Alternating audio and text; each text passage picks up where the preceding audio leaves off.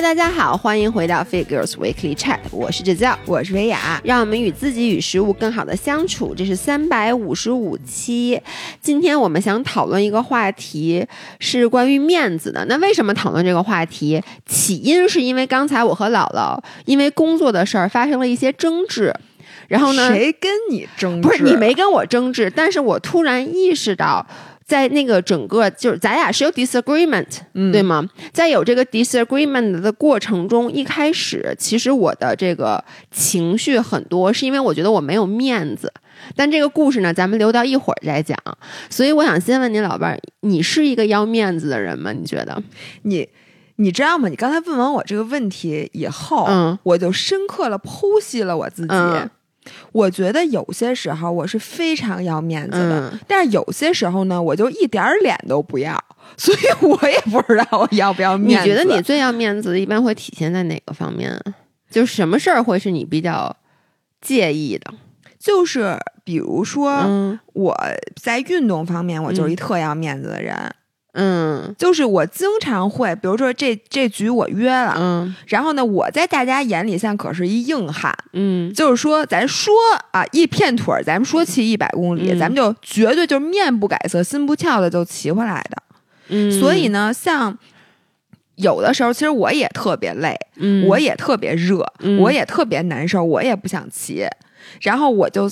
拼命就就不说，就不能表现出来。你有时候让你坚持下来运动的，也不光是你给自己定的一个目标，也有就是不是就是你自己可能你就放弃了，但是因为有别人跟你一起，你就觉得你因为你是一个运动博主，你要这面儿，你就得比别人骑得更好。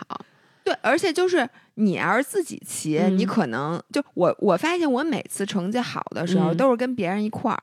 啊，所以你知道我上一次特别没有面子，其实就是那天我骑生气了，骑崩溃了，他们给我录下来了。我最哦，你当时不让那个政委给你录，你很生气的说你能不能别录了？当时是因为你其实是因为你觉得没面子。嗯，也不光是没面，我当时特别生气，是他们本来就跟耍猴似的把我耍了，然后他们在笑嘻嘻的给我录下来，我觉得就整个就是一耍猴，所以我就想他们让他们严肃正视这件事儿。嗯，但是我其实想了很久，我说我要不要把这个骑哭了的这个视频放在我的 vlog 里，并且要不要把这个展现给大家？但是后来等我平静下来之后，我真的想了得有。好几个小时，嗯，然后我那天晚上才决定，我说这段给放了吧，因为我就觉得这个挺真实的，就是大家很多人其实都有过这个情况，但是我想请大家举个手，嗯，就是呃，你们也会不会觉得这件事儿很没有面子？就比如说你是一个就是经常运动的人人，就是在你在你擅长的领域，然后你不行了。对，就比如你骑车，就是也骑了挺多年的了，然后有一次骑车你就骑崩溃了，然后甭管是哭也好，还是不骑了也好，还是生气了也好，然后别人把你这个东西给你录下来了，这个时候你愿不愿意这个人把它发到你们一边一边一帮骑车的群里，或者让大家知道？你我觉得你这么说是有道理的，因为刚开始我来跟姥姥讨论这个话题的时候，然后我就说我是一个倍儿要面儿的人，我老伴看着我说。这个互联网上还有你在乎的人吗？你都已经你哪儿 你不要脸都到这种地步了？我我我觉得你刚才说的对，是因为你看啊，比如我。尿在裙子上了这件事儿，我可以讲在那个播客里，因为这件事儿你不擅长是吧？对，这不是就包括我跑步特别丑。我之前不是发了一个我跑步特别丑，就去年咱们那个参加一个游泳加上跑步的那个比赛的那个跑步特别丑那个那段视频，真的特别特别丑。罗京还给我配的是那个《西游记》的音乐，我也发了。然后这个很多人就特别不理解，因为跑的真的非常非常丑。那我为什么发？你刚才一说我就明白过来了，因为其实这些都是我觉得他。不是我的标签儿，反而甚至跑步差是我的标签儿。然后呢，经常比如说，呃，很屎尿屁本身就是我的标签儿。所以我觉得这件事儿就是是不要面儿的。但是我在第一次跟大家分享，就是我那个我说我尿浇头那故事，就有一次我去滑雪，穿了一个连体的那个雪服，然后尿尿的时候尿在那个帽子里面，结果出门一戴，念弄一头。不是这个故事，咱们没在自己播客里讲过。哦，是在日坛那个讲过。我觉得这么精彩，过来 老伴儿给大家表演一段。刚才已经讲完了，反正就是跟大家说，就在一个特别特别冷的一天，可能得有零下二十多度，然后我在云顶滑雪，结果穿那个连体雪服，因为你蹲着尿尿的时候，那帽子吧，我没把它全都攥到前面，所以等于我那个帽子接住了我所有的尿。不是，就是某些人穿连体雪服尿尿，你站不是你你全尿到帽子里，你站起来的时候没觉得你身上特别沉吗？就没有，因为你知道你滑雪，你身上还穿了很多护具，本来就沉。你对你身上本来就很沉，然后所以当你把这个雪服最后穿上时候，你那一泡尿就一直在那兜那个帽子里面兜着。然后一出门，我一我我一戴帽子，因为风特大，弄一头，然后头发都湿了。这件事儿我能说，我刚发生的时候，我是没跟任何人说的。因为你当时觉得作为太丢脸了，不是？就是这件事不是作为一个博主，作为一个人，这件事太丢脸了，所以我没有跟任何人说。我是到你想那是发生两年之后，还是三年之后，然后咱们录制谈，我才把它拿出来说。而我为什么敢把它拿出来说，是因为那天你先讲了你跑你跑完马拉松你尿裤子的故事。我就觉得，哎，那你都说了，因为你在我心目中一直都是一个比我更要脸的人，我所有人都比你要脸，我更对，所以我才把它讲出来。就是，所以你大家可能会觉得，哎，老爷什么都不要面子什么的，就什么都说。其实是因为这些事儿，我觉得他已经变成了我的一个标签儿。因为我是一个非常喜欢别人关注我的人，我是一个 attention whore，所以有的时候我会用面子。去换 attention，换大家的关注，嗯，就比如这件事儿是不是不要面子，是不是丢人？是，但是呢，我有如果由此得到大家的关注，我就会去权衡一下，是丢脸这件事让我难受，还是大家的关注让我高兴？后来我发现，管他好的坏的呢，只要大家关注我，就是就算大家对我投来异样的目光，是觉得我很丢人，也比大家不投来目光强。对。就这就是为什么你非得要当众给大家所有人唱生日歌，就是听见谁今天过生日贼高兴，对，站起来就唱歌，对。所以，但是我后来又想，如果是在我还在乎的领域，我可能就或者说我觉得我比较厉害的领域，which 可能也没有。但比如说，如果有人有一天我不知道说我播客做的特别不好，或者说怎么样的，我可能就会觉得没面子、丢人。然后我刚才写了几个，就是我从小到大啊，我我觉得我为面子，就是为了挣面子做了一些事儿。我发现人在小的时候会更去做这些事儿，你发现没有？发现了。就是我我我写的第一个，其实我不知道大家都有没有干过这件事儿。你们买没买过假包啊？嚯，那个多了。哎，但是你知道吗？我我就是觉得，其实我一直都觉得买假包是一件违法的。不违法，嗯，不违法，但是买假包这件事儿就会让我觉得它跟虚荣心跟这种啊，那可不是为虚荣心，不然为啥呀？所以他就是你年轻的时候也买过假包的，咱俩咱咱俩谁谁不知道谁的事儿啊？但是现在，比如说我可能就不会买了，我真包也不买，假包也不对。但如果现在啊，让我，哎呦，我前两天刚买一假的 remova 的箱子，对不起，我刚想说。哦，但是我跟你说是这样的，我微信里有一个人，然后呢，这个人就是他是一个微商，我他他的开头是不是 A？对 对对，一般这种人他的名字开头都是一 A。就这个人，我在特别特别小的时候，就可能刚开始上班那会儿，我就会跟他买一些就是所谓的高仿的包。但是呢，后来呢，我觉得这些年，一个是咱们确实不背。嗯，不背包了。然后呢，也随着我觉得我的社会地位的提升，然后我现在就，你社会地位提升，对对不起，我笑一下。不是我，我我我一会儿还我连。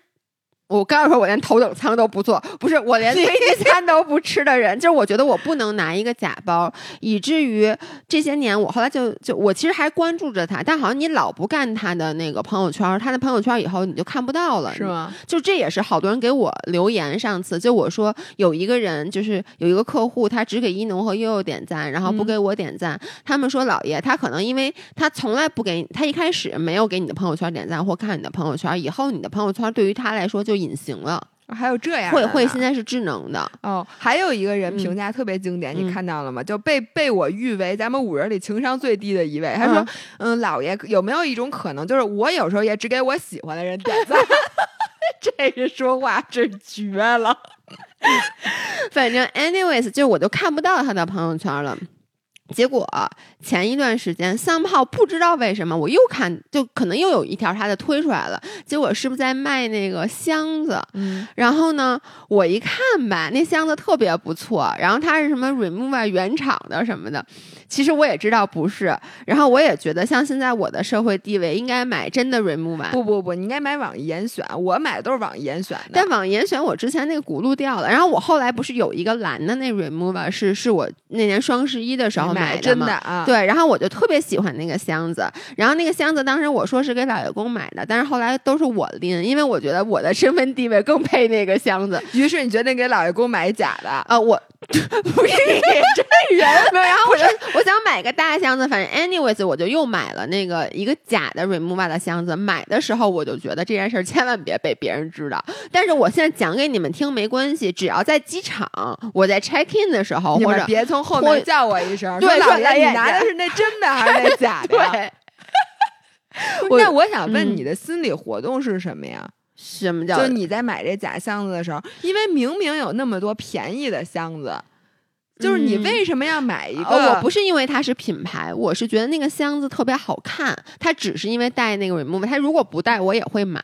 嗯，但是我就觉得，嗯，怎么说？箱子不都长那样吗？就一棱一棱的那塑料的。对你待会看，就在屋里呢。你待会看，它是一个那种矩形，不是矩形，就是长条的，跟。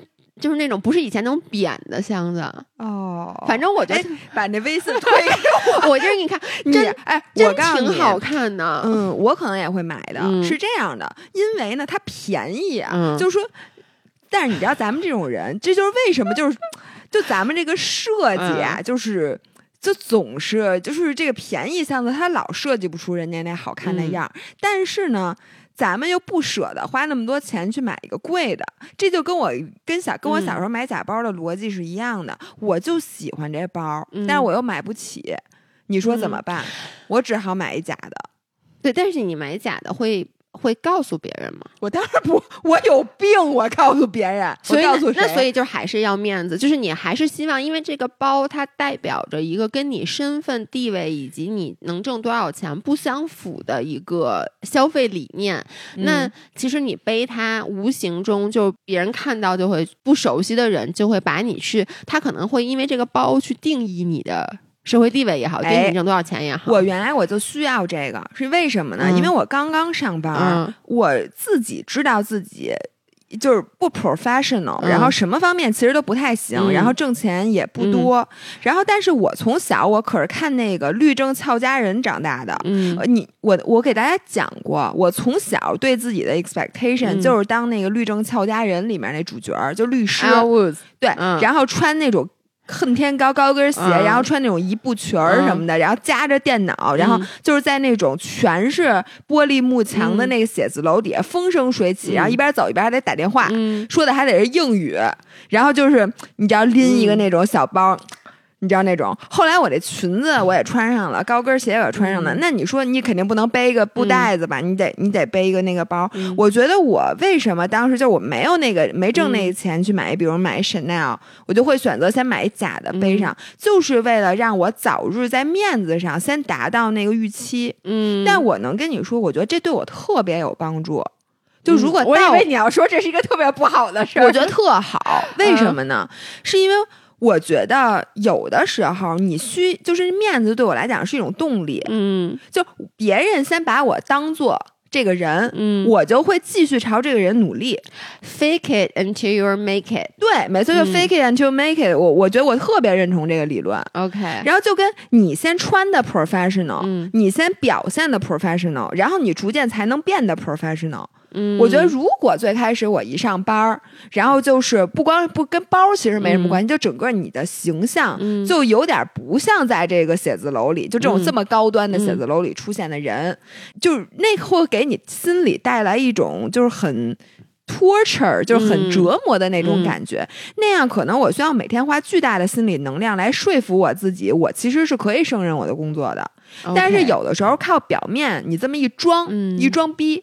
然后拎一个包，然后走起来也是那种模仿人家的那种走路。然后我觉得 somehow 你就一步一步的在向这目标逼近了。嗯，反正我就是对于背假包这事儿吧，我一直都特别的不安。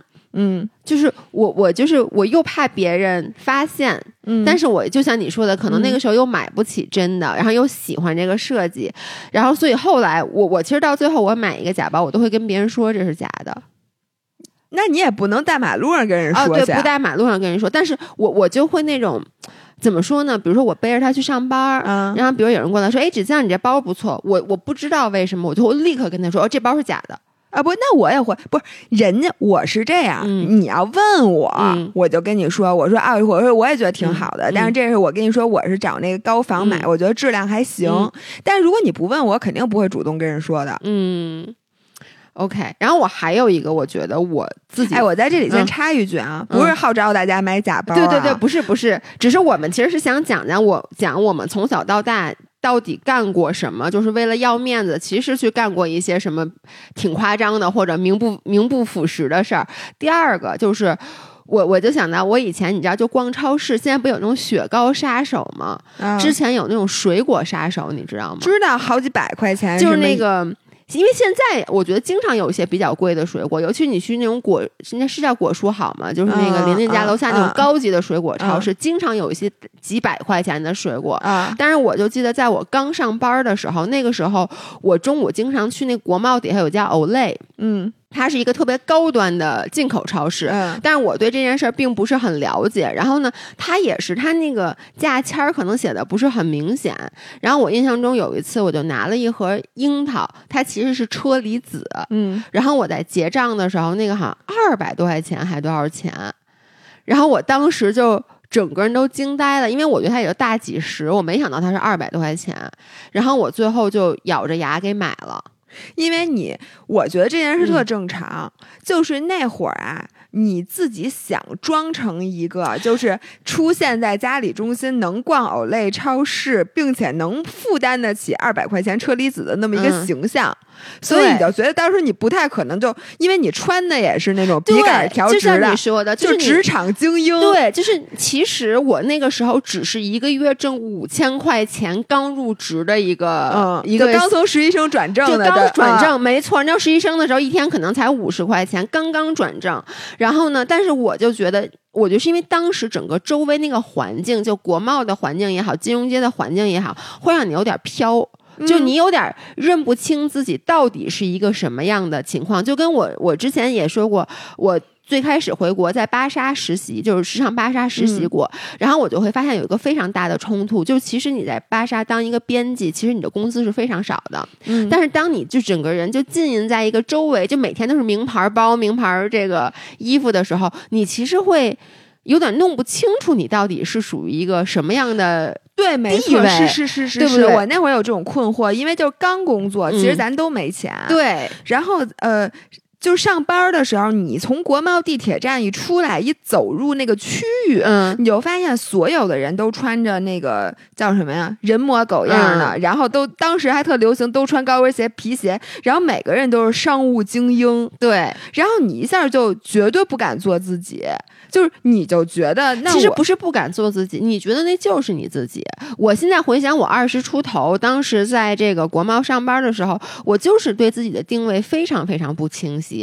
我我真心的觉得，其实你就说我那时候一个月挣五千块钱，你别说名牌包了，我根本就我应该去 Seven Eleven 买吃的，我不嗯应该去 Olay 那个超市买吃的。嗯他其实吃的没有差多少，但当时我就每天就觉得我的社会社会地位，我的社会认同感需要来自于我在家里中心上班，每天楼下买一杯星巴克，然后中午去 Olay 那个超市，就买水果要去 Olay 那个超市。然后当我拿了一个二百多块钱一盒的樱桃的时候，其实它真的，你想啊，这多少钱啊？它只是我下午的一个随口一吃的水果，我当时就应该把它放回去，但当时就是迫于面子，因为如果我跟你说，如果说我提前发现它二百多块钱我早就放回去了。对，我就是因为在结账的时候，而且那个人还会抬头看见，您还要吗？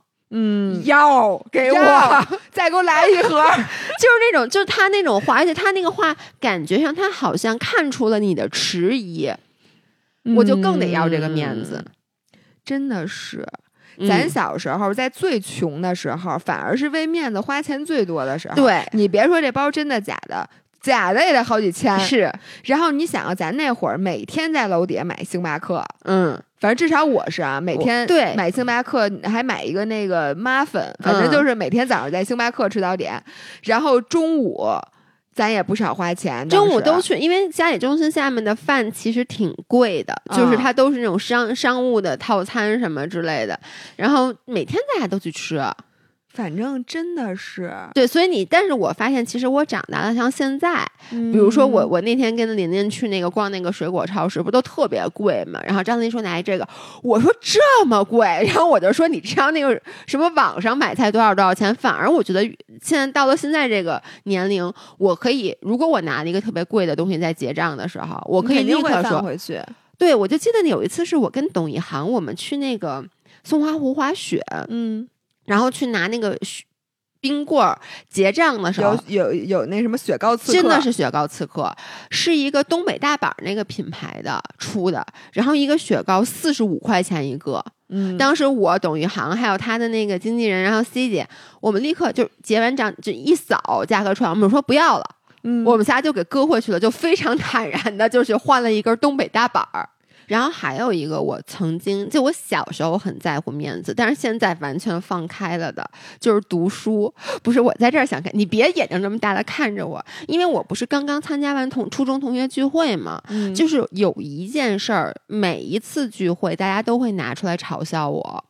我想跟大家先说一下，我小时候的形象跟现在是完全不一样的，因为我小学虽然学习不好，但是我特别爱读课外书。你干嘛这样子的眼神看着我呢？啊，你说我特别爱读课外书，而且我只读世界名著，就是其他的什么漫画，我是一点儿都不看的。然后就我只读世界，这是你的人设，也不是我的人设。漫画我看不懂，我现在还看不懂漫画。你可能不知道，得从后往前看吧。而且他那个一会儿秋，一会儿嚓，一会儿光，就是。你完美的总结了那个什么 漫画，漫画，而且一页里边可能就噼里啪啦的，然后也没东西。所以我其实我确实是一个不爱看漫画的人。而我小学的时候呢，我也不知道为什么，就是我很喜欢看那之前有那种世界名著是那种薄本的，你记得吗？就是那种绿色的，一套五十多册，什么红与灰、黑、红与灰、红与黑、罪与罚，什么乱七八糟的。我能说现在我们家还有呢吗？那种就是那种薄的那个绿看的那种，对，然后我就因为呼啸山庄，没错，因为小的时候可能是我在六年级的时候，我就一直在看这个，因为我爸很爱看书，然后呢，我我就看了很多这种书。然后我上初中的时候，我不是去上了一所私立学校嘛，嗯，然后呢，我其实就觉得，因为我小学是中关村一小的，所以我在进这个面儿。进这个私立学校之前，就是精英。我内心，你想那时候才多大？才十二岁都不到，我内心就已经有一种，我是学霸，也和你们不一样。对我和你们不一样的那种那种优越感，真的有一点点优越感。嗯，然后呢，我记得特别清楚，我们第一次坐车从那个从那个就是接接驳点到学校。然后呢，坐那个车上，当时老师，我们的班主任王老师，因为一个班一共也就二十多个学生，他就会坐到每一个学生旁边，因为当时那路程可能要将近两个小时，他就会问，呃，你你平时有什么爱好啊？他就了解一下他的学生嘛。然后结果坐到我这儿，我真的特别特别装，我我我跟你说，我不知道为什么，我就说我喜欢读书，然后不是真的，我想问你旁边同学能听见吗？就能听见，就为什么这件事儿现在一直被拿来笑话我，一直。然后王老师就问说：“那你平时喜欢看什么书？”我而且我是那种特别。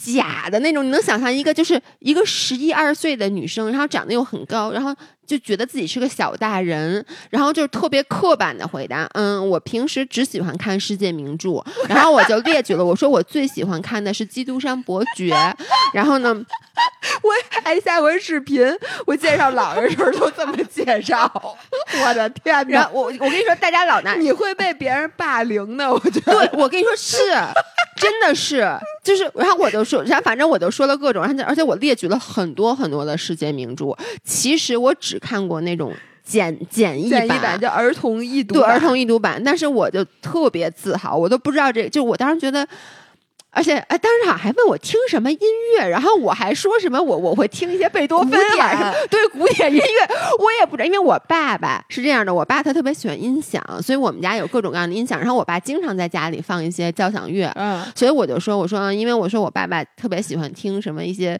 什么交响乐，我说我喜欢听一些什么贝多芬什么的，不是你这，我觉得 我跟你说，然后不赖你的同学欺负，然后他们就听见了，所以刚开始入学的时候，就是现在因为都很熟很熟，包括他们后来就会跟我讲，就是好多就那些男生听了以后就觉得这个女生一定是那 那种那种女生，那种你知道吗？就是那种那种会给你打小报告，就比如说你没好好写作业，我就告老师的那种那种人。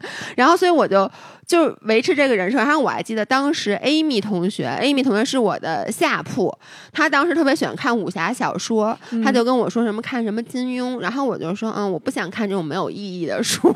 Amy 现在还记得这件事 天哪！然后后来后来我就开始看言情小说和武侠小说了。然后别人同学没问你，你不是只看世界名著吗？那他们后来就老拿这件事，因为一开始他们真的会有有，也不是霸凌我，但他们会一开始，你知道吗？刚开学的时候，大家都会对我有那种眼神。我懂，我觉得好像每个学校，你看我小学的时候、初中的时候，哎，高中有没有？我不记得了啊。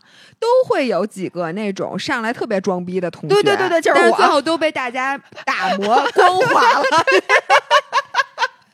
因为大多数人，就是你有的发现那人就这样，嗯、大家也就不欺负他，就人家真的只看是，就是人言行一致，然后有言行不一致，顺便被被大家打一致了。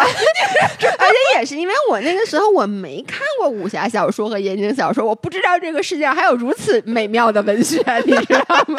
我以为只有红与黑和罪与罚呢，你知道。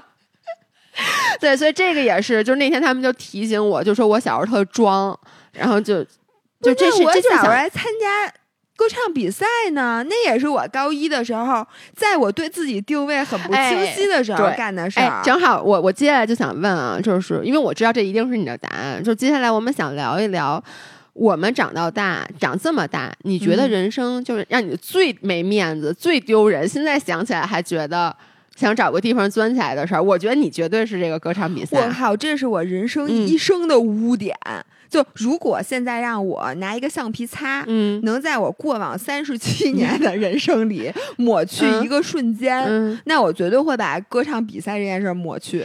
大家如果没听过我们之前的播客，我简短的跟大家说一下，就是我和姥姥上高中的第一届、高一，高一，然后我们学校有一个歌唱比赛，卡拉 OK 大赛，然后姥姥就来邀请我和她一组。当时，当时我们俩还不太熟，就我们俩因为不是一个班的嘛，然后当时他就问我说，想不想跟他一起参加歌唱比赛？因为我从小就知道自己唱歌不行，我就拒绝了他。你也知道我唱歌，你知道我也知道我唱歌不行。我没听过姥姥唱歌，姥姥那时候也没有听过我唱歌，所以当时在比赛，她唱的是萧亚轩的呃，突然想起，突然想起你那个音乐一响起来，主要是后来吧，姥姥跟他一起去参加，他要搭拉一个搭档，你拉了那个你们班在合唱团的那个叫金金星，他不是什么不是金晶，金晶，他唱特别好，对，所以是这样的，当时呢，第一段是金晶唱的，就是那个。背景音一响起，然后那他那个同学先唱，那女孩唱歌特好，嗯、然后他唱了一段该姥姥了，结果姥姥一唱，就跟他完全不是一个水平的，你知道吗？就简直太尴尬了。大家想象那个合唱比赛，我北京四中的礼堂里坐满了观众，坐都是我们这个年级的所有的小伙伴都坐在那儿，对，还有别的年级呢学长什么，当然有，那就全全校同学全校同学全校同学都在场。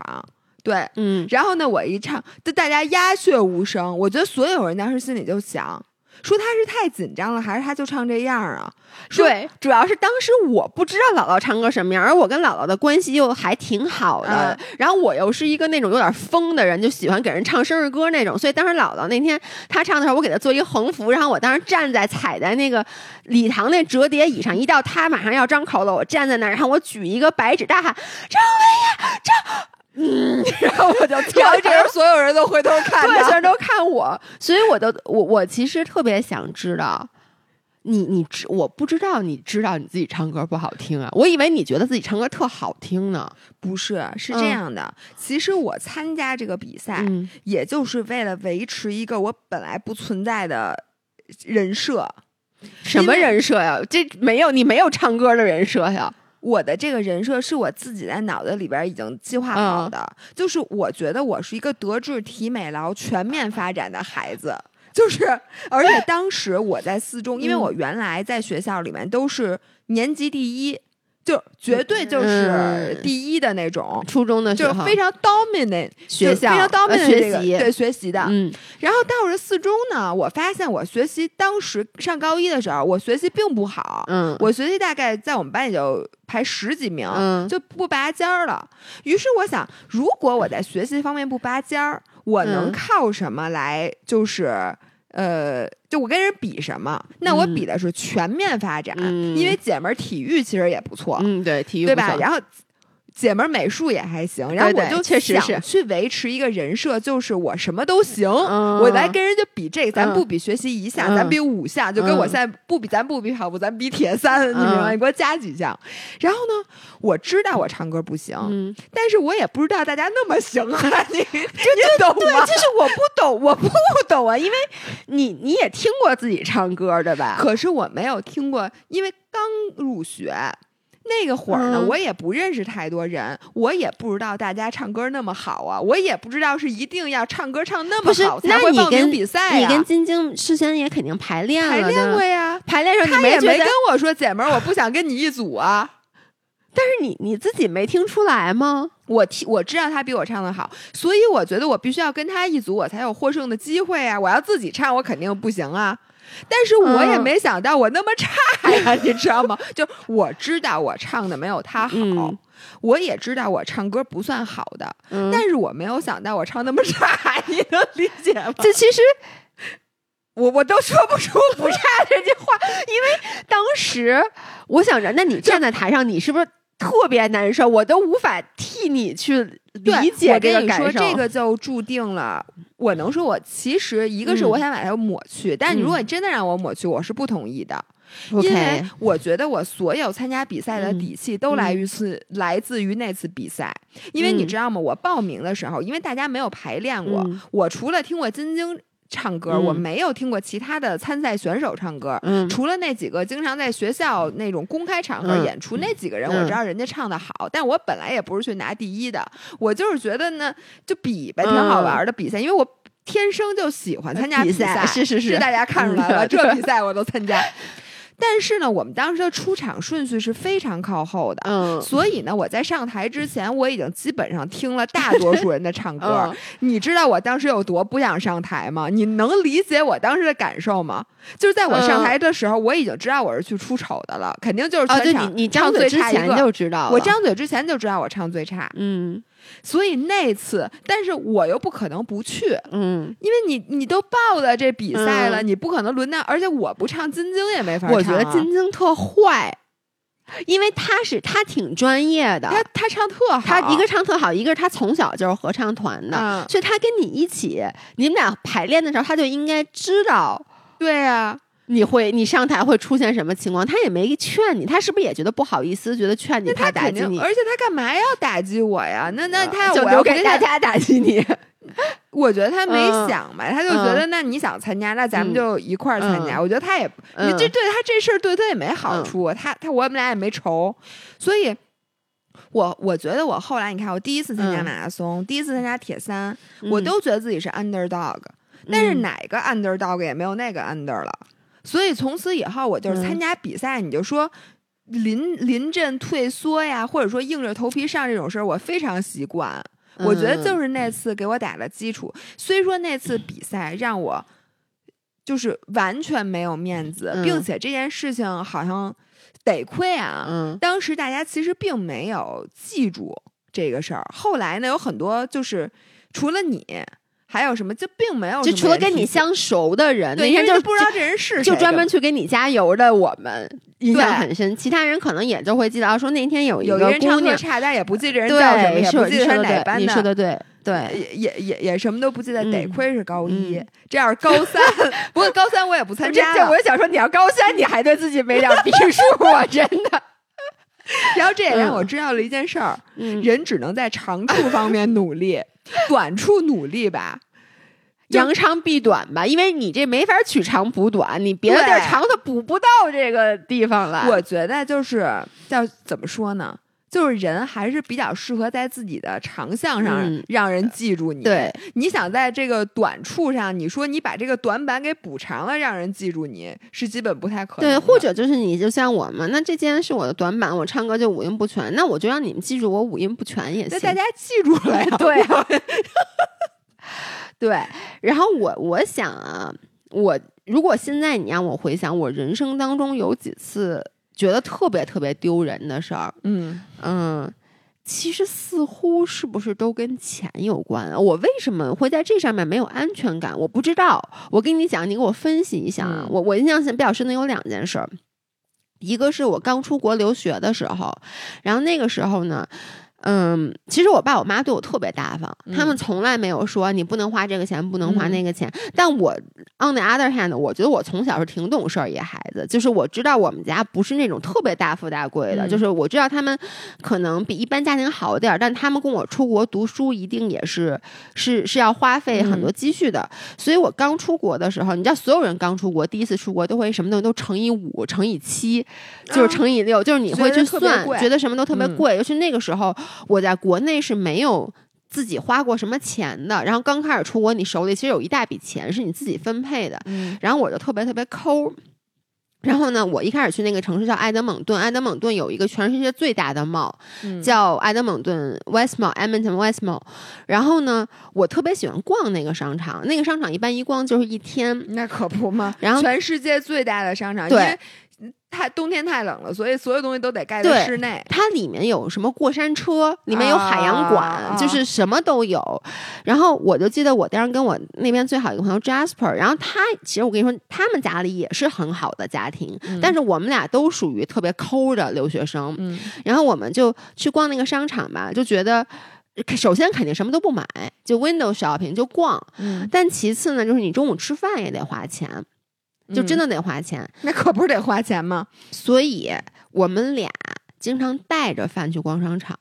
哦，就是你知道吗？就是 homestay，因为当时我们俩是，而且包括你知道，当时我们上学，就中午很多留学生，不不光留学生啊，就是老外他们都会去买去那个呃 cafeteria 去买买薯条啊，买饮料啊什么之类，会有汉堡啊什么的。而我们俩从来舍不得，我们俩都是吃就是那个 homestay 给我们准备好的，不管他们准备什么，我们俩基本上很少花钱去买吃的，嗯，就吃那个。可是我们俩连逛商场都会。就带就 homestay 那个，他冰箱里头会有一些剩饭，然后我们俩就带着，然后呢，我们俩就会在逛商场，比如饿了的时候，然后就会找一个那种柱子，就坐在地上就吃那个盒饭。你怎么听着有点惨呢？其实我现在想想，我现在反而觉得不惨，我觉得特开心。而且说实话啊，就是我 homestay 做饭挺好吃的，嗯，就其实比那些，因为你其实买你也舍不得去吃很贵的，你也就在 food court 吃个什么便宜的嘛。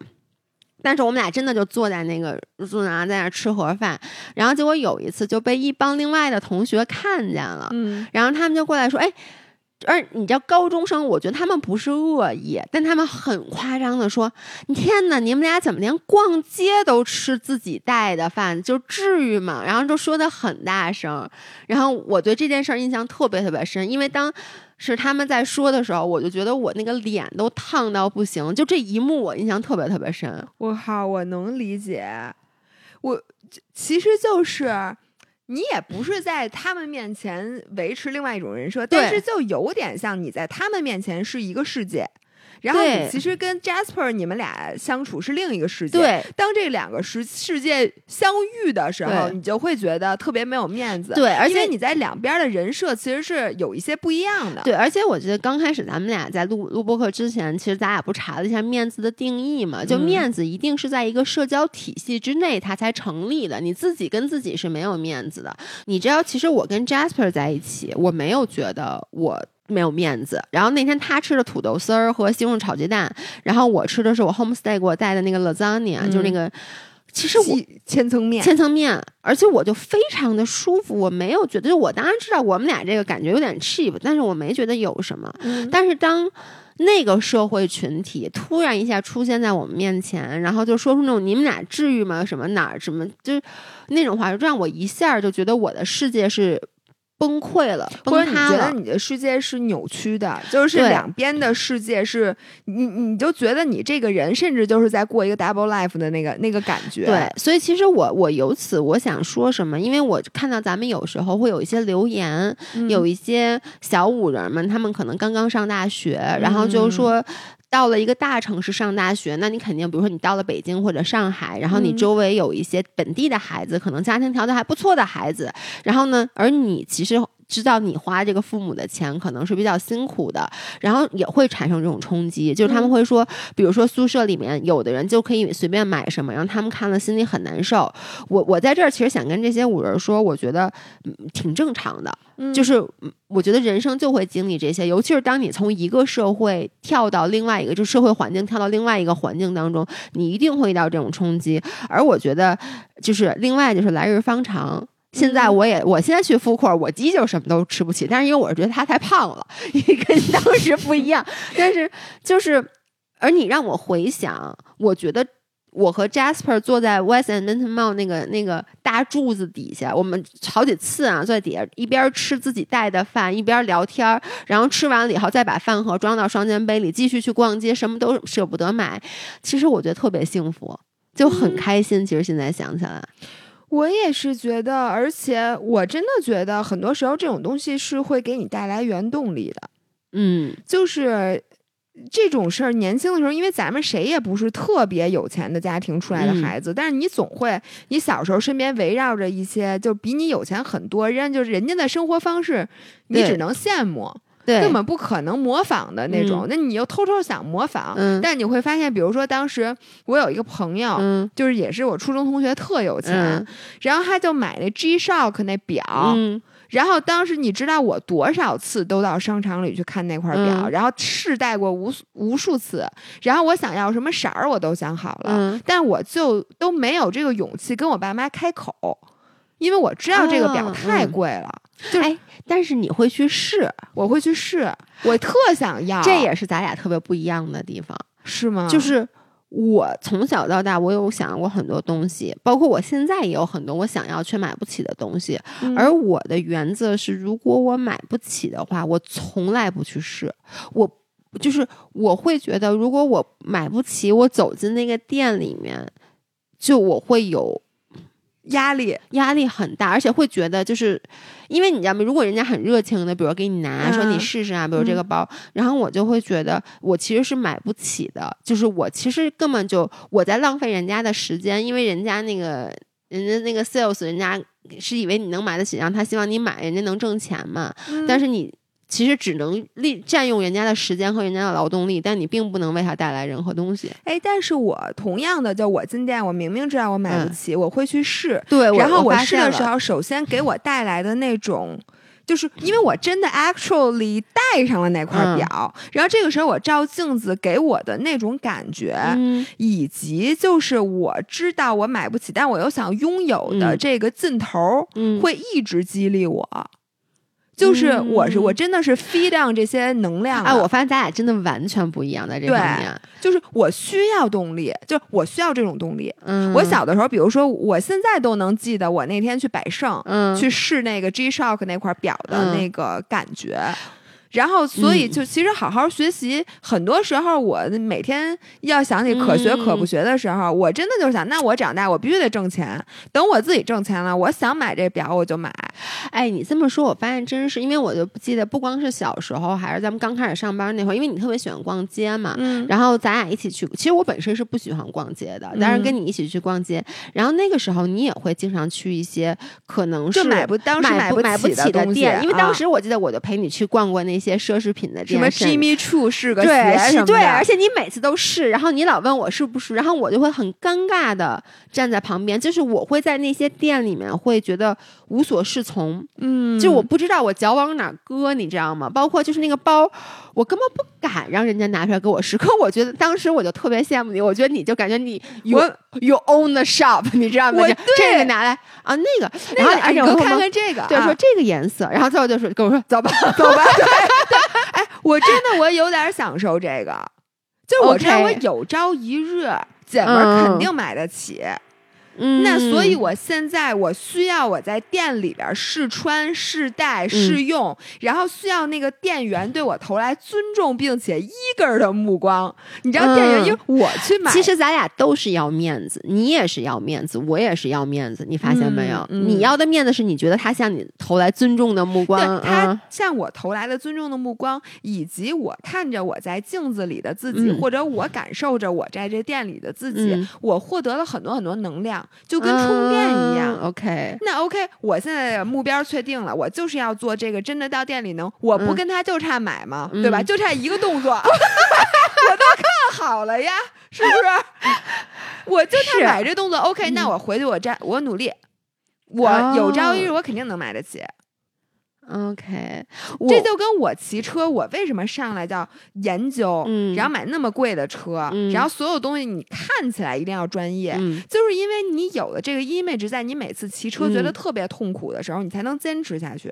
因为我是为了有朝一日达到这个人设，所以有的人觉得这是很表面的，但是这个对我来讲，它很有用很有用。OK 我我发现我是跟你相比，我的不配得感特别特别强，嗯所以我为什么进去店，我我我忘了，好像就在前段时间哦，前段时间好像是进一个什么店，然后我就说，别人说进去看看，我就说不去了，就是我觉得我不配这个东西，我买不起这个东西，我就觉得我也不配试它。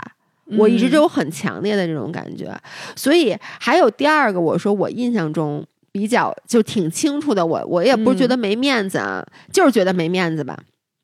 就是我觉得很多时候你觉得没面子，是因为你跟可能比你高一点儿，或者说跟你不是一个水平的人做了朋友。嗯就是咱俩有一个朋友，嗯现在那个朋友已经没有，有什么联系了。然后这个朋友我们之前在节目里也说过，他的家庭条件比我们俩要好很多很多。嗯就很多很多，然后呢，我们是因为一个其他的朋友认识他的，然后我从小。我从一开始就不太愿意跟他一起出去，不是我不喜欢他这个人，而是我跟他在一起，我压力很大，因为每一次他约的那地儿都都特别贵，啊，我都 afford 不起。然后呢，但他也无所谓，他就经常就是他来请，但是我心里就会特别有压力。我觉得这个东西，那我下次得还给人家。嗯然后，所以我就觉得跟他在一起，我其实体验不到任何快乐。然后我一直以为你很喜欢跟他一起玩儿，那等于说，其实你刚跟我说你也觉得跟他在一起有压力，是吗？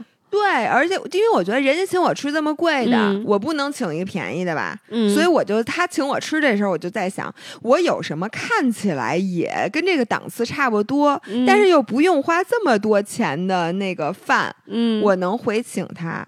但是呢，其实我跟他在一起的时候，我觉得就跟我去奢侈品店试我买不起的包是一样的。我觉得那 OK，我现在体会到就是跟嗯上流社会的人在一起是这种感觉。嗯那以后如果我想成上流社会的话，我现在知道什么样了。如果我想努力的话，我也就为这个努力。因为你知道我，我印象很深的一件事儿，其实嗯很多事儿我记不清了，但是那个时候，其实咱俩都是工作没有很久，嗯然后呢，但是你可能会花更多的钱去买一些包啊、衣服呀什么之类的，嗯而我一直就是不是特别感兴趣。然后呢，我我当时钱花哪儿了？我当然我也不知道。然后我就记得有一钱花哪儿？咱没钱，能花哪儿啊？对，但是为什么你就能有那些包呢？为为什么呢我比你挣钱早，并且我比你当时挣钱多。？OK，其实我有点记不得细节了。嗯对，反正因为我记得当时我是实习呢，啊，可能刚刚结束实习。哦，对你已经挣钱了，嗯当时你已经工作一年了。然后有一次咱们跟他一起吃饭，然后还有一些别的朋友，包括她当时的男朋友，然后一起吃完饭以后呢，就是说，哦，对了，咱们当时还有另外一个朋友，两就那个朋友，她当时嫁了一个老公，她未婚夫特别特别有钱，开了一个奢侈品的那个。一个网线上的奢侈品的一个购买平台，你记不记得？哦就是就是那个朋友也是，就是她当时那个跟那个老公在一起以后，她的也也是就是她的消费水平一下就提高了。嗯然后当时咱们是四个人一起吃饭，吃完饭以后，咱们这个朋友就那意思就是说，一会儿咱们去逛一逛，说有一个什么店，好像有很多奢侈品还是什么，嗯我忘了。嗯然后呢，就说走吧。然后呢，我就当时是没没说没去，说不去还是怎么回事儿。嗯然后她的那个男朋友就说了一句：“说，哎，你去年买不起，你去干啥？”就类似于这种意思。然后这件事儿让我印象特别特别深，因为当时我觉得特别没面子。但你们是不是你是不是都没有印象有这件事儿？因为其实一切都是非常自然的。其实我觉得，如果他刻意的、很认真的跟我说说，指甲我觉得你现在你也没这钱，你别去，我反而不会很很在意。但当时就是因为是一个非常大家都非常放松的一个状态，然后就说说走吧，然后你们就想，我说那我说我不去了，然后呢？结果他也是非常无意的说出了这么一句话，然后当时就我觉得特别特别没面子。我觉得没面子本质是你觉得他说的对，对，exactly，对，确是。但是你你你能理解我当时那种心情吗？我觉得穷人就怕人觉得他没钱，但是他就是没钱，这就是面子的。我觉得很多时候的本质是是因为。OK，那可能我现在买不起这个包，那我就觉得我是不是没办法跟你们做朋友？就是这顿饭，因为吃下来感觉其他人都可以去那个奢侈品的店去买包，而我却去不了。就是如果是我没钱，OK 啊，那我就跟我一样，大家都是，比如我们当时我们公司那些实习生什么的，就是或者大家都是实习生，大家都是刚入职的，我觉得那我们都挣这么多钱，不会有让我有这种感觉。我的感觉就是我。去了一个我德不配位的一个位置，社会。对社会。一个世界，对。对。但我是我，我发现我真的是一个呃，我在我德不配位的世界，我可以真的可以吸取到很多能量的人，就所以，我我也愿意去这种场合、这种地方。就是可能你因为你是一个需要大家的 attention，嗯，需要大家的夸奖，你是 feed on 爱和。尊正面赞赞赏的，对，你在那个种世界里，你得不到什么，是因为你就觉得我到那儿，然后我比我就是各方面都比不上你嘛，然后我还会担心你是不是瞧不起我，是你是不是不尊重我，而且你也没有办法获得 attention，你获得 attention 只能是人家说，哎，要你你要不别去了，对对吧？所以你在那种世界里，你就适合和你一个世界的人玩，这样你吸取到更多的能量，就是你充电是要在这种世界里充的，对。但是呢，我我。我 feed down 的是目标和动力，我觉得这就是人分两种，是，所以我在那种就是我是一个 underdog 的世界里。哎，我到那儿就能充电，然后回来我反而是放电。而且你发现没有，咱俩之前就说过，我是宁当鸡头不当凤尾，可是你宁当凤尾不当鸡头。对，其实就是这个感觉，就是说我我我需要在一个世界里，就是我是鸡头，然后我就会越来越好，越来越好。其实你看这么多年以后，咱们其实最后咱们。End end up 的 place 其实差不多，但是就是如果我当时去了你那个环境，我会觉得我处处受压迫，处处有压力，然后我会活得很难受。而你如果一直是在一个就是很舒适的环境，你也不会有那些动力说我要变得更好。没错，哎，所以我觉得这么来看，说面子这玩意儿，因为你从小就知道，大家就说面子这东西不重要，不值钱。然后你就应该把你的面子放下来，然后不要在意别人的眼光，好好生活。就这些 clean shit，咱们都听过无数次了。但我现在觉得面子是一个中立的东西，嗯，就是有的时候对我来讲，我要面子，嗯，然后呢，我可能会让我进步更快，嗯，对你来讲，可能我放下面子。让我成长的更多，嗯，我觉得这玩意儿可能就是最后啊，还是那句话，就是大家就得玩自己，对，就是你的终极目标其实是让你过得更好，过得更舒服、更幸福。那面子这东西是你可以利用的一个工具，对。那我最后啊，我想就 bring up 之前我刚才说为什么让我想录这期的那个故事，而我觉得这个也是我。生活中除了刚才咱们说到的钱呀、社会地位啊等等，还是另外一个我觉得面子非常大的来源是你的能力。嗯，就是我觉得很多时候能力是让你觉得你能获取面子的地方，就是。其实是起因，是因为今天我和姥姥就是，呃，在为直播上一个品，我们俩起了分歧。姥姥觉得应该上一个，我觉得应该上另外一个。然后呢，但是呢，因为我之前跟直播的同事已经说好了上这个，已经开始走流程了，但是姥姥不知道这事儿，她没看，没看见，所以她就说，我觉得应该上另外一个。然后呢，我觉得我们俩一开始在讨论的时候都有一些抵触。我觉得我抵触的点就是，也我觉得。我都已经说好了，嗯，就是你你现在在群里又说不上这个了，上另外一个，就是很不给我面子，因为我已经说了我要就是说了上这个了，对吧？而我觉得姥姥的的点在于，她觉得她在这一类产品上她更有发言权，嗯因为你更更专业在这一类品上，而大家已经采取了我的意见，然后你是不是也觉得就是会觉得有点不高兴？我的不高兴在在于这事儿不是我说了算吗？然后现对在怎么就成你说了算了？，但其实为什我要争夺控制权。对，为什么是你说说了算？是因为这这些这些品类上面，你更加有，你觉得你更加有发言一直是权。我说了算，所以我就觉得都应该是我说了算。对，所以嗯我觉得有时候就是在工作中，就是你的能力和面子是息息相关的。就比如说我特别不能接受的一点啊，嗯就是比如说原来。呃，跟同事也好，包括后来咱俩刚开始工作也好，就嗯经常出现一些磨合。就比如说我和姥姥一一一件事儿跟一件事儿跟另外一群人开会，跟客户开会，然后呢，我说了一个观点，嗯而这个观点其实不论正确与否，但这时候姥姥对他进行了反驳。嗯，就比如你就说我，你说我觉得这事儿不应该这么干，或者你说嗯我觉得这事儿没必要，或者你说这样干更好，我就会觉得特别没面子。嗯，因为你觉得你在这公司说的不算，对，就是而且就觉得你说的很对，就觉得这明明是咱们两个公司，但是你在外人面前对你在外人面前反驳我的时候，就让我们失去了权威。对让我失去了权威，exactly。嗯所以我觉得我往往会因为这种事儿就。就是会很不高兴，我觉得这是一开始咱俩就是刚开始工作，我觉得是我咱俩之间我认为最大的问题。嗯但我一开始也没跟你说，但是我每次就挺生气的，直到有一次，我记得我是 特别生气的跟你说了这件事儿。特别生气。当时咱俩正在开电话会嗯呢，然后你那头语不是那微信矩阵就发过来了，就咱俩嗯一边那会还啊开着呢，好像是一好像是边就开始小窗说。老伴儿，我特别生气，然后什么怎么怎么着，嗯你你能不能下回就是咱小床咱商量好了，但是你不要当众反驳我那种。对，嗯我能理解，那你会有这种情况吗？我也有吧，但是呢，我还是管不住自己。就是我嗯能理解你，可能然后你要如果我说一句话，你跟人家说你你我说的不对，嗯，我我我也会不高兴的。但是呢，但是我很少说。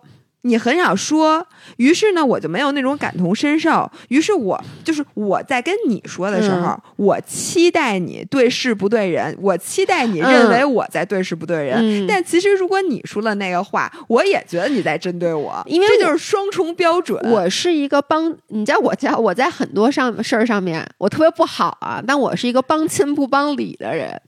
就是你能理解吗？哦就是我其实很多时候我更在乎对人不对事，然后呢，我我也是因为我原来工作的时候，我发现就是我的。我那个国外的那个老板，就当时那个德国老板，他教了我一件事儿，就是比如说有一件事儿我在外面说，或者他的底下的其他的员工在外面说，然后他当时不同意，他从来都不当众的说嗯我们不同意，然后他会回来以后给我们 team 开一个会，就说我觉得这件事儿你当时说的不对，然后应该怎么怎么说。然后呢，他就说这是我个人的习惯，就是说我觉得咱们至少在外人面前是一个 united 的一个、嗯一个 team，所以我不会去反驳你。其实当时我记得我还跟他说了一件事儿，我说你得了中国人面子的精髓，就是在外面给大家留面子。所以我我其实特别想知道大家对于这件事儿怎么看，因为有的时候我又觉得，如果我们在工作上不停的只是给别人留面子的话，其实会影响工作效率，影响工作效率。对，这就看效率定义这件事儿，我非常仔细的思考嗯过。就因为确实很多时候，因为咱们俩事儿太多了，嗯很多时候都是当时就决定了。对，如果当时我不反驳你，嗯那会那事儿肯定就这么定了。呃，你这么定了，你如果回来再说，再去回去改，嗯可能有的很多事儿就来不及了。嗯这样可能造成很多事儿定的时候，我就觉得不就是这件事儿我没有发表我的意见，嗯我就觉得很嗯，嗯对不起这事儿。然后，但是我发表了呢，我又对不起人，就是从另一方面影响工作效率，就是一个是在事情是否有失偏颇方面，如果我我保留了咱们俩之间的默契，嗯我当没有当众说那样子，你会很 happy。但是呢，嗯。这件事情可能会有失偏颇，嗯可能啊。嗯。然后另一种情况下，就是这个事情我充分发表了嗯。我的意见，嗯。我们做出了更 neutral 的决定，嗯。但是呢，你不 happy，这两样事儿哪样更影响效率？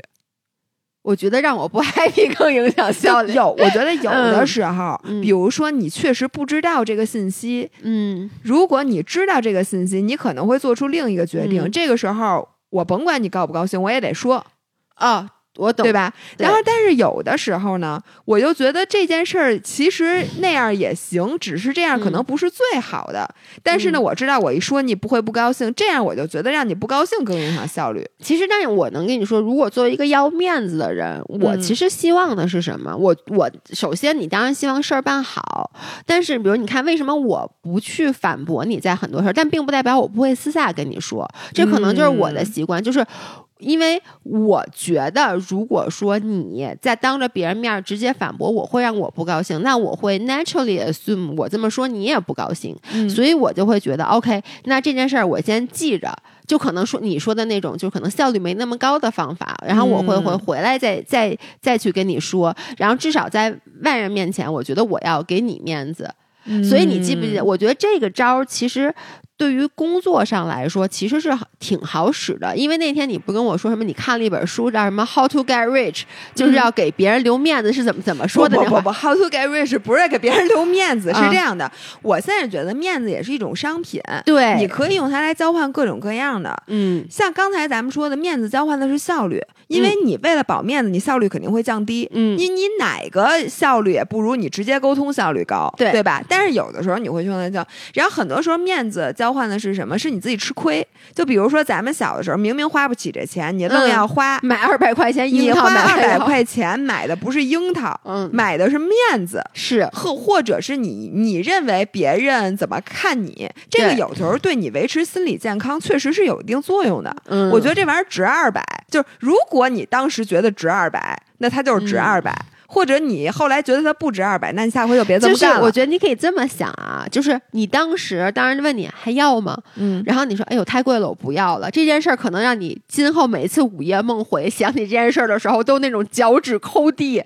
如果就难受成这样，那咱这二百就花了。对，因为我觉得年轻人有的时候你确实不可能不要面子。嗯我觉得因为你当时只有面子，你没什么里子，你明白吗？你连面子你也不要了，那咱们人活一口气。你当时那面子，他确实你得嗯先维持一个嗯虚假的人设，就像嗯我说的。你先纸老虎，你也是老虎。嗯你先把这老虎用纸糊的，你慢慢再把它填成真哎老虎。嗯我觉得反正是我是这么个活法，我觉得这并没有，就只是看你花那钱、嗯跟这面子它值不值当。嗯那我前一阵儿有一件事儿呢，就是我用面子交换了我的利益，对方用他的利益交换了面子，我们俩嗯都很高兴。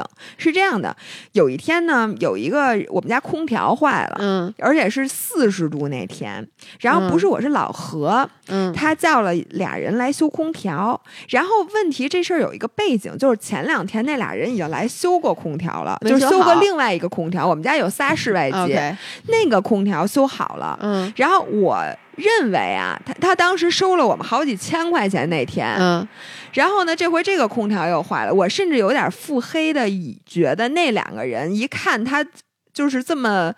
不就就你们给钱给那么痛快，给那么痛快，他可能就把我们另外一空调弄坏了。我真是觉得他是这么着的。反正这两天俩人又来了，嗯然后在修的过程中，因为我们俩一直在看电视，谁都没有到那块儿去盯着。嗯然后他就说修好了，然后过来就说那个两千四，真然后贵说两千四，两千四是不是都能买一个新空调？不，它是那个那种中央空调，所以就特麻烦嘛。嗯然后当时老何就电视眼睛都没离开电视，就说哦那行。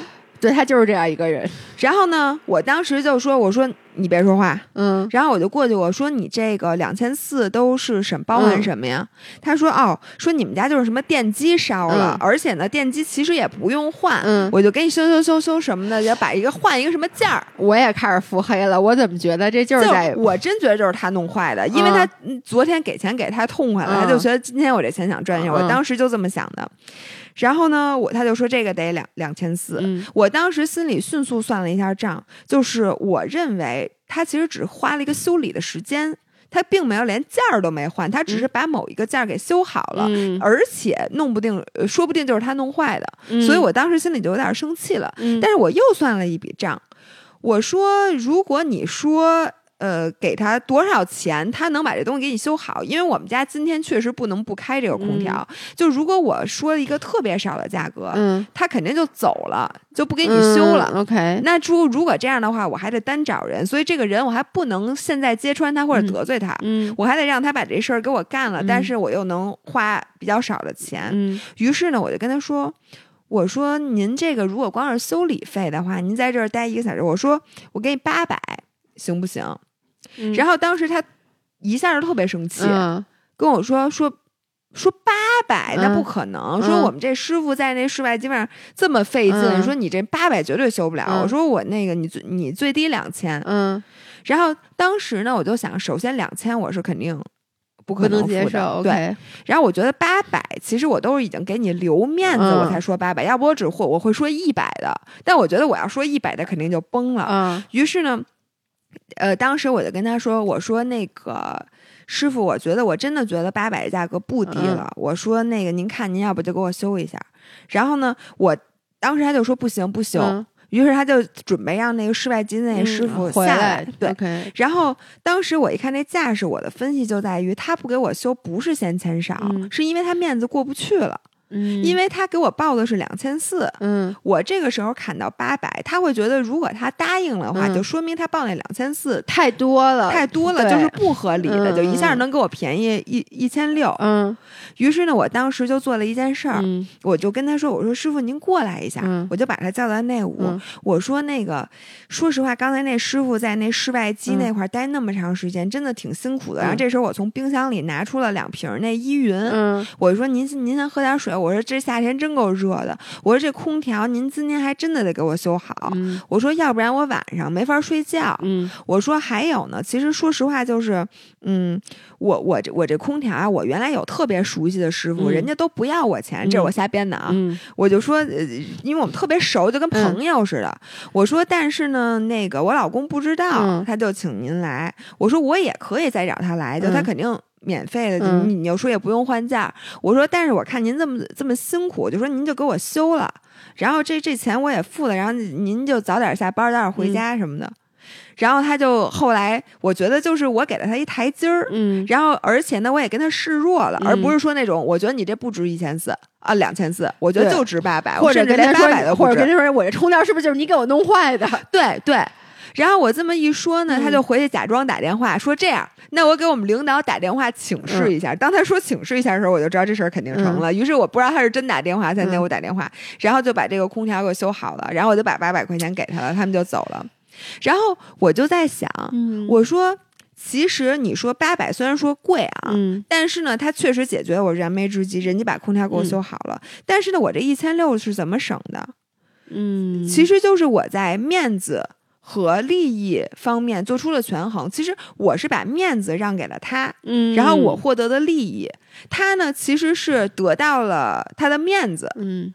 但是呢，哎，损失了这一千六。要是我，我可能当时就很生气。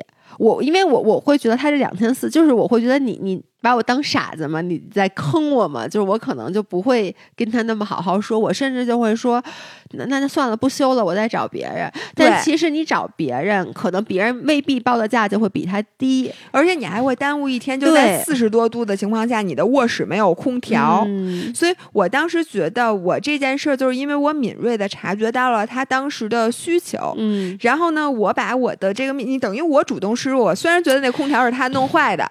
但是我就一个跟他特别的 nice，还给人家水呀、说哎呦麻烦您帮我嗯。修一下。我觉得是我看到就是这里边引出我看那个 How to Get Rich，、嗯。它那里面就说富人的思维，就是说嗯。如果你想 get rich 的话，嗯。你需要有一种思维，就是你可以用对你不重要但是对他人重要的东西去交换对你重要、哎。但是对他不重要的东西。比如说，我觉得在当时那个情景下，就是他说两千四，我说八百，他不给我修了的情况下，嗯。其实对他更重要的是那个面子。嗯，就是你得给他一个台阶儿，他才会给你修。但是这个台阶儿对我完全不重要。我虽然觉得我们家空调是你弄坏的，但我可以不说，我对你表示出了虚假的尊重，然后这样我省了一千六。嗯，哎，你这么说，我我觉得我也想到一个小事儿，就是昨天我们家来装那个热水器，大家这是这个故事的后续。我想先说一下啊，就在我录完我说我不能给我爸说这热水器的事儿，我还是录在了播客里面。我能跟大家说一下吗？那天姥爷特别生气的跟我说，我也不是特别生气，就突然我爸给我打一个视频电话，然后呢就开始就是说。我跟你说一下你的热水器啊，然后那，当时我要着急出去跟你拍摄，我就说我一会儿再跟你说。结果在我和姥姥拍视频，因为你知道拍那个视频特别特别累，在这打一个广告，就是我和姥姥一起。不是我和姥姥，姥姥带着我一起拍了一个，不就是咱们，然后还有我们南二环的人和那个前在前亮那块儿拍摄了跑者力量训练和跑者 heat，就专门给跑步的人设计那力量训练的跟练视频啊，对，是跟练，大家可以跟着练。所以就那天大家想象一下，就是我就特别特别累，因为我本身也不是一个跑者，我多少年没做这种训练了。然后我就特别特别累，然后呢又特别特别热，然后我那个膝盖还破着，就有伤，还有点疼。然后这时候我一举起手机，我跟你说一屏都放不下，我爸给我发那语音，我都不敢点开听，你知道吗？我就把它转成了文字，结果每一因为都是五十多秒，所以每一个文字都是半屏。嗯，就是我爸就在那说什么你这什么热水器不能随便买什么的，我当时。就那个崩溃了，我噌的一下，就是我其实不是火，我我说不出我的焦虑，噌的一下就爆屏了。因为本来我拍这个视频的时候，我就属于处于一个比较焦虑的状态，因为我觉得我做的都没有人家好，我已经挺着急的了。然后我爸给我发那个，而最重要的是，我其实热水器已经买好了，我已经约好了师傅第二天上门了。然后我爸跟我说这热水器不行，就让我 你能理解吗？而且我爸，而且我爸不是跟你直接说这个热水器不行，他给你发了好多，说什么我。查了什么什么什么？我跟你说，你应该怎么怎么着？你我当时那个爸，咱们就能不能直接发过来一链接，告诉我买哪个？不是，但问题最重要就是我已经买了，我已经约好了师傅。然后，然后我当时就我特别着急，我当时特想跟我爸大喊一句：“你能不能别管我？就是我爱怎么样怎么着。”但是我当时就跟我爸说：“我说你先别管，我说我在拍视频呢，我说一会儿跟你说。”然后呢，拍完视频回去的路上。我我我心里还特别特别的焦虑，你知道吗？就是因为我就想到我爸给我发那语音，我甚至都没有听完，因为我听不下去。然后我到家到晚上，我稳定了情绪以后，我给我爸打一电话，然后呢。我就跟我爸说：“我说爸，这我都买好了。我说，而且这个我也问了，因为我爸就说什么，因为我爸他担心的事儿特别特别多，因为我爸他本身就搞电的，就说你那热水器什么，你那厕所什么不一定能带动什么的。我说能带动，然后我爸就说那卖家肯定说能带动。”你你能理解吗？然后我就跟他说：“我说爸，我说这个热水器，第一，我说我已经买了，我第二天已经约了师傅。我说第二，这个热水器是邻居有买了这个的，因为现在我们小区都在装热水器，然后人家说这水不小。我说第三，我也问了给我装修的那个施工师傅，他说我这个能带动。然后我爸就说你得装什么那个什么燃气的什么的，就是他还是在不停的。因为我爸其实跟你一样，他是一个控制欲很强的人，他就希望生怕你装的不好，对他。”他其实是怕我吃亏，但是他给我带来的压力就是我这东西装不好。你宁可这一年不洗澡了，你说特别对，我宁可天天洗凉水澡，其实也比他跟我说这些带来的就是压力让我觉得更更舒服。然后后来，但是我当时就没有跟我爸就那种急或者什么的，我就说爸你就别管了，我就然后我爸就说说什么你这样那个呃什么又是什么。不一次到位什么的，就跟我之前说的一样。然后我就开始跟我爸撒娇，嗯，我就说呀，我说我知道，我说你你不要再跟我说 I told you so，我说你说的都对，我说但我不就是懒吗？我说我现在不能在厨房去挂一个燃气，我说这还得把墙什么都重新弄，我说我这还得拍摄呢什么的，就是用一种，然后又说你。就是说你你你说的都摆烂的态度，摆乱的态度，就是你说的都对，但是我太懒了，对，是我的问题，但是你都对，就一直在 给我爸脸上贴金，然后就是就是首先就承认他的嗯做想法和行为，然后呢就是认可他其实能帮到我，但是只是我现在这是我的问题，我太懒了，然后也是给足了他面子，然后我爸爸当时正在跟他所有的朋友一起在烟台吃饭，他开的是公放。我的天啊！所以得亏呀，我一开始不知道。然后呢，但是因为你知道吗？如果说他当时开的是公放，如果你就想想，如果我的态度不好，你说爸，你别管对，或者说你管我干嘛？是你你能不能别老一天到晚就是什么操心这点事儿？就如果我开始责怪他，他又开的是公放，完蛋。完蛋，完蛋了！但幸好我当时采取的策略是属于一种撒娇加上给给他面子的做法。你爸应该买张彩票去。然后我爸就说，然后然后我就觉得我爸也没有什么不高兴的。我说你干嘛呢？我爸就把相机一转，说跟什么跟什么他们吃饭呢，就给我一照，一桌子都是熟人，就各种叔叔阿姨。得亏给你爸留了面子，我的天哪！我为你捏一把汗呀，朋友！是我当时吓得手指抖。但是就是像你说的，就是其实，在处理这件事儿的时候，我有很多种方法。但是我在我情绪最焦虑、最不好的时候，我没有意气用事，就是跟我爸去硬刚，而是转回来以后，以另外一种方法去。其实我就是用我爸的面子交换了我的。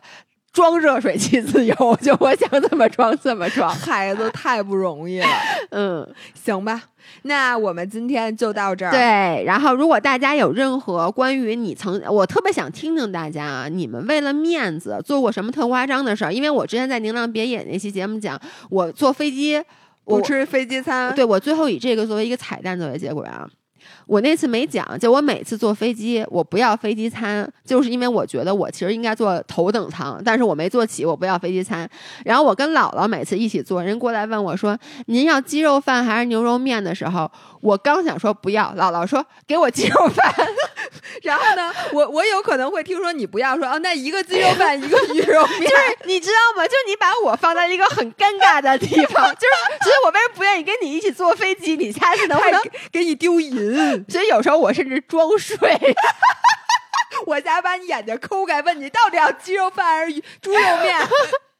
对，什么玩意儿？所以大家有任何的什么可以给我们留言，然后我们周五再见，周五见，拜拜拜。